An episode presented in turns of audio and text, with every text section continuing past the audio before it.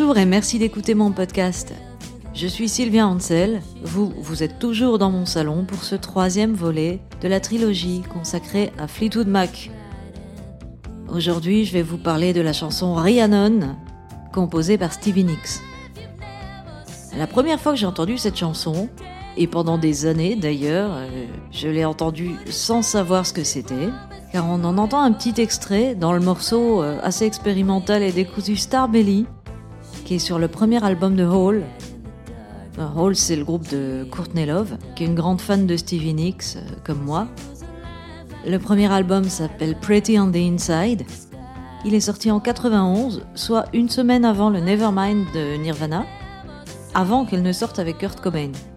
Cet album, il a été en partie produit par Kim Gordon, la bassiste de Sonic Youth. Je vous propose d'écouter ce morceau.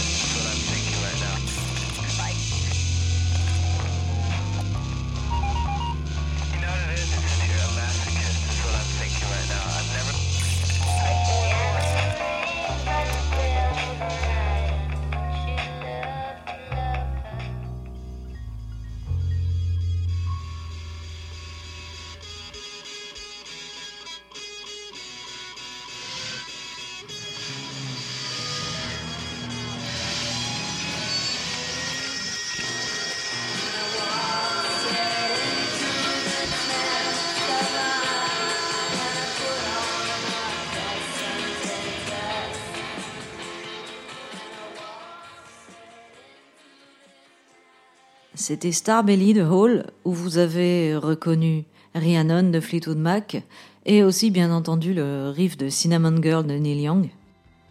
Il y a aussi un petit extrait de la chanson Best Standard Dress euh, que Courtney avait enregistré euh, avec son premier groupe, qui s'appelait euh, Sugar Baby Doll. Pour en venir à Rhiannon, c'est le premier tube de Stevie Nicks avec Fleetwood Mac.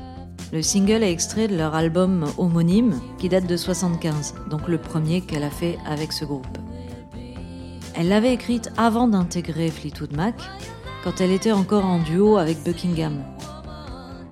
Depuis, Fleetwood Mac joue cette chanson à tous leurs concerts. C'est un des temps forts de leur live.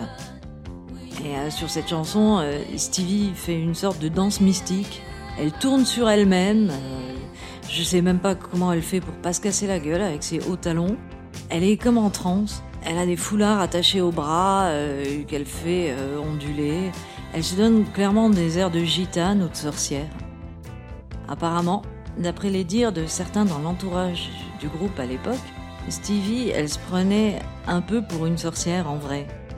En tout cas, c'est elle qui est rapidement devenue la star de Fleetwood Mac plein de filles ont commencé à venir au concert habillées comme elle, avec les foulards, le chapeau haut de forme.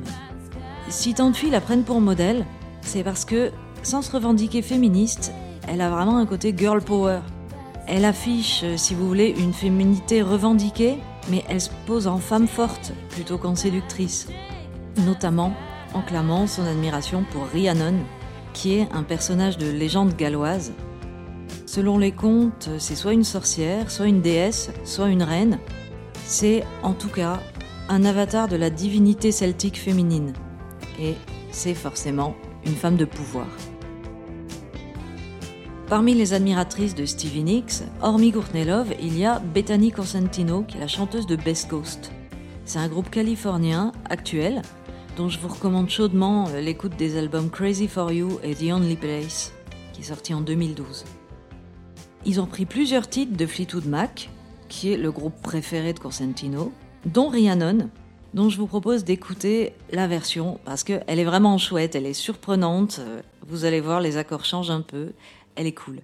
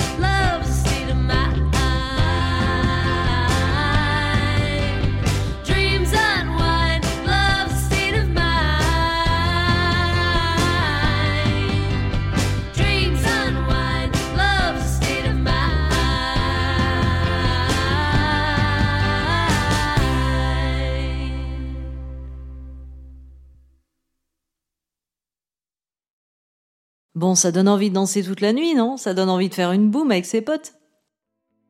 Alors pour info, cette version, elle se trouve sur euh, l'album euh, tribute à Fleetwood Mac qui s'appelle Just Tell Me That You Want Me et qui est paru en 2012.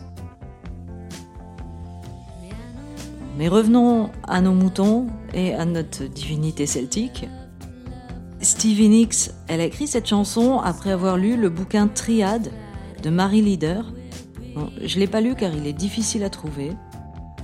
Il est paru en 73 et euh, de ce que j'en ai vu sur internet, c'est une sorte de thriller qui allie surnaturel et psychanalyse.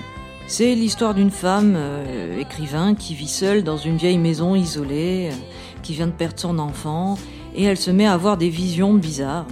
elle se remémore un drame d'enfance avec sa cousine qui s'appelait Rhiannon.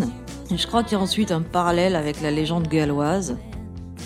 De ce livre Triade, l'auteur de Psychose, Robert Bloch, il le qualifie de plus puissant que Rosemary's Baby car il révèle une vérité encore plus terrifiante.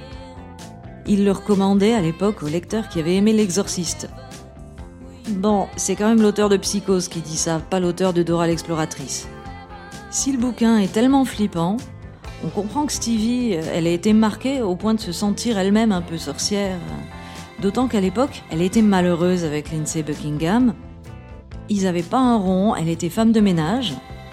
Et leur album venait de faire un four alors qu'ils avaient placé tout leur espoir dans leur album duo qui s'appelait Buckingham Nicks. C'était la loose, et dans ces conditions, euh, on la comprend, hein, quand on est jeune, 25 ans, c'est pas difficile de se laisser euh, impressionner par un bouquin fort comme ça et de laisser son esprit euh, vagabonder jusqu'à s'imaginer avoir des pouvoirs magiques. Un peu comme pour s'aider à supporter cette vie de merde. En tout cas, il en est ressorti une super bonne chanson qui est finalement assez facile à jouer sur trois accords et assez jouissive à chanter.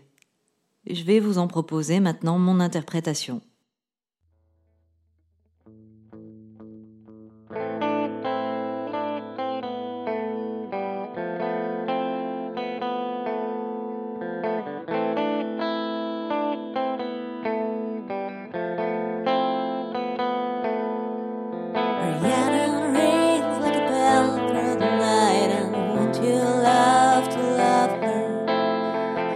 takes to the sky.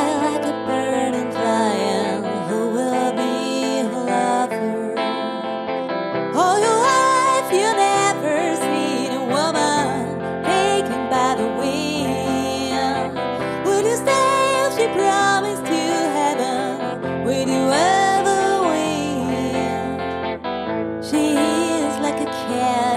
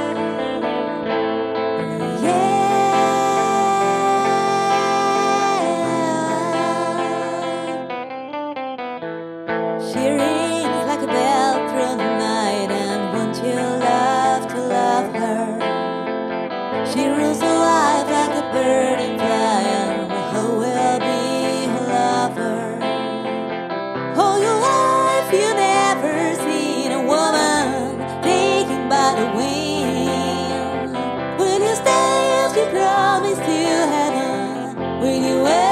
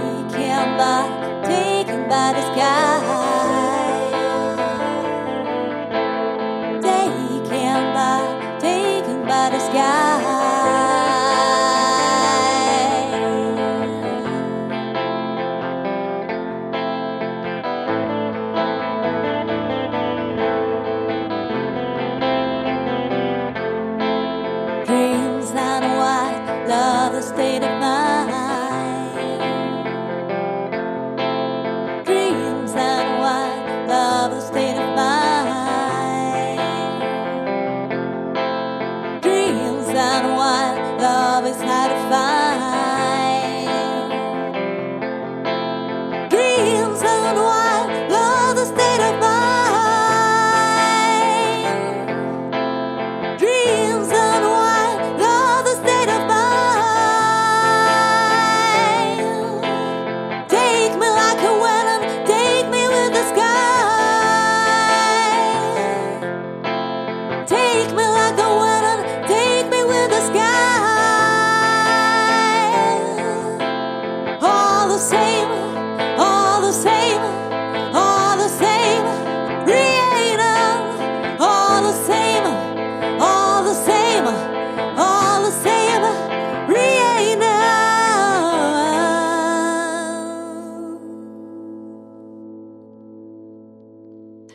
Ok, j'ai rien dit.